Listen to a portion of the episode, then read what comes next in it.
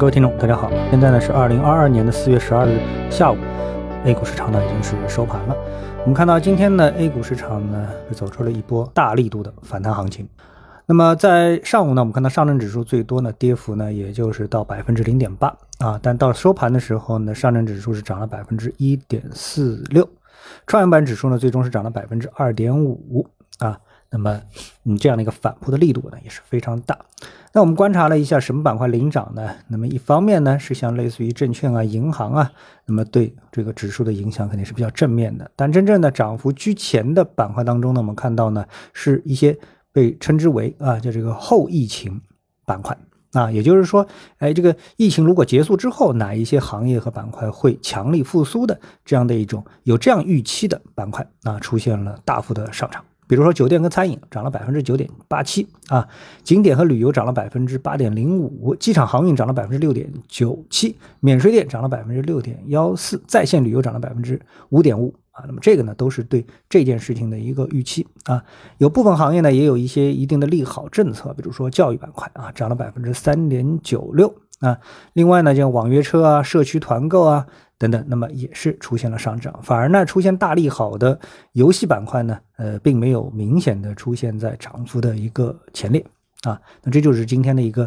行情的一个大致的一个情况啊。那么为什么会出现这样一个情况？为什么会在中午反转呢？我们要找一下这个理由，对不对啊？那从这个理由来看的话呢？我们啊，一般人呢肯定是找不到说得不到啊这个最内幕的消息，比如说国家政策是不是出现了翻天覆地的变化啊？比如说明天哎宣布啊这个疫情就不是疫情了，大家就棍从吧啊这个那大家就开放吧，没有什么风控防范区啊风控区啊，这个呢想想呢实际上是不太可能的，对不对啊？嗯，但是呢那也一定有一些什么样的呃利好啊，非常隐晦的啊暗示大家啊这个。呃，我们对这个疫情的政策啊会发生变化啊，我觉得呢已经如此，否则的话呢，就在目前的上海的这样的一个风控的现状当中，你要说找到已经找到什么利好，已经找到了结束的标志，我个人在上海我是找不到的啊，所以呢，我们得找一天啊，这所谓的鸡蛋汤里挑骨头啊，能挑一点这个好像是利好的利好啊，但是呢，看上去呢又像那么一回事儿。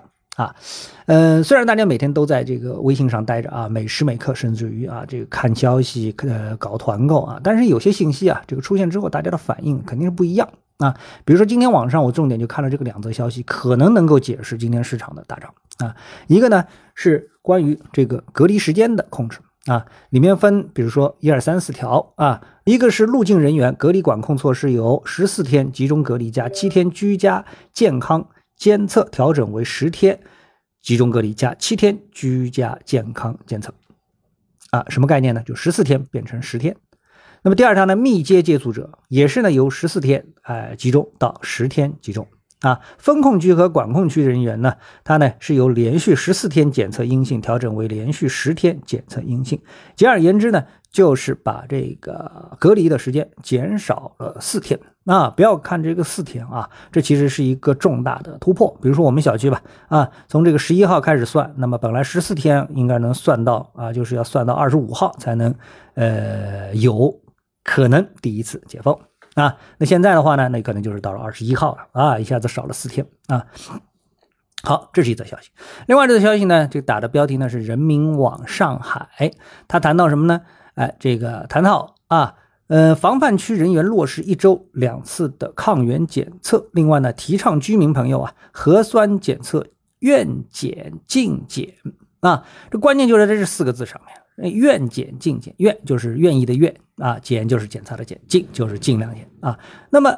大家都知道啊，如果说呃，这在之前。啊，如果有核酸检测，基本上啊，我们说这是不太可能说啊，你不想检就不检啊，这是不太可能发生的。所以网上有很多的一些视频的段子啊，就是什么呢？比如志愿者上门啊，叫这业主。啊，你可以出来做核酸了，做核酸了，然后业主呢就不同意啊，然后双双方发生了争执，那到最后呢，这个业主呢，啊，这个居民啊也被抓到公安局去了啊，所以这样的一个视频，我们在网上可起码看到了两到三次啊，有一个女的，还有一个可能看上去像这个，呃，上海城乡结合部的啊，总之他就拒绝检啊，最后要么被都被警察带走了啊，但是呢，如果说啊，这个小区它属于是防范区内的啊，那么他就已经根据啊这个。嗯说法，就是愿检尽检的这个说法，它是可以拒绝检查的。那这是不是一个政策上的极大的突破呢？啊，因为我们大家都知道啊，就是。我们的这个传染啊，上海今天虽然是这个两万三啊，两万三的这个感染的这个人群，但是呢，大家心里隐隐的，他可能都知道这个传染啊，很有可能是在核酸检测的过程当中发生的。为什么？因为大家都关在家里，只有这么一个点是大家都出来，人员扎堆聚集，然后一起在那里做核酸啊。所以说，大家要为了避免人员扎堆的话呢，实际上呢，又做了一件扎堆做核酸的这么一件事情。那么，呃，一直以来很多人都对此啊有很。大的这个意见，所以呢，哎，我们看到刚才一则消息也说了啊，这个落实一周两次的抗原检测啊，什么叫抗原检测呢？就是你自己在家里啊，这个捅一下自己的鼻子，然后这样的一个检测，这样的话呢，你就不会和你的邻居和小区里的其他业主啊发生这种接触啊，发生这种接触。那么这样的话呢，就大大降低这个呃被传染或者是传染的这么的一个概率啊。所以我们看到啊，所以这些信息其实都提示着，哎，我们的政策正在向这个。在变化过程当中啊，在变化过程当中，那么大家的美好的理想都是什么呢？能够尽快的恢复正常的生活啊，从这个居家隔离变成小区隔离，变成能够走出小区啊。那么从现在的数据来看，上海离真正的解封肯定还是遥不可及的啊。今天还有两万多啊，全上海已经是数据已经差不多已经到了十八万了，对不对？方舱到底够不够用？能不能轮转起来？而且呢，周边城市我们得到的信息，像类似于苏州啊，也是传来了这个疫情吃紧的消息。所以呢，在这种情况下面，我们说行情突然爆发啊，这个疫情后啊，就是大家已经开始畅想疫情后哪些板块开始涨。我觉得在目前这个时点，大概率啊，也基本上就是一日游的行情啊。所以大家呢，也呃需要这个谨慎，因为从总体上来说的，现在全球股市都不怎么好。那呃，美国股市呢，受制于不断提示大家要这个加息加息，所以呢，它的这个行情呢也受压。那也受压，然后呢，乌克兰和俄罗斯的这个战争啊啊，攻防战呢，现在呢又进入到了第二波高潮啊，就是到了乌东地区啊，可能大家一直在说要搞决战了，决战了啊。当然，我们国内新闻在这方面说的比较少啊，那也有这方面的情况。还有一个呢，就是以上海为标志的中国的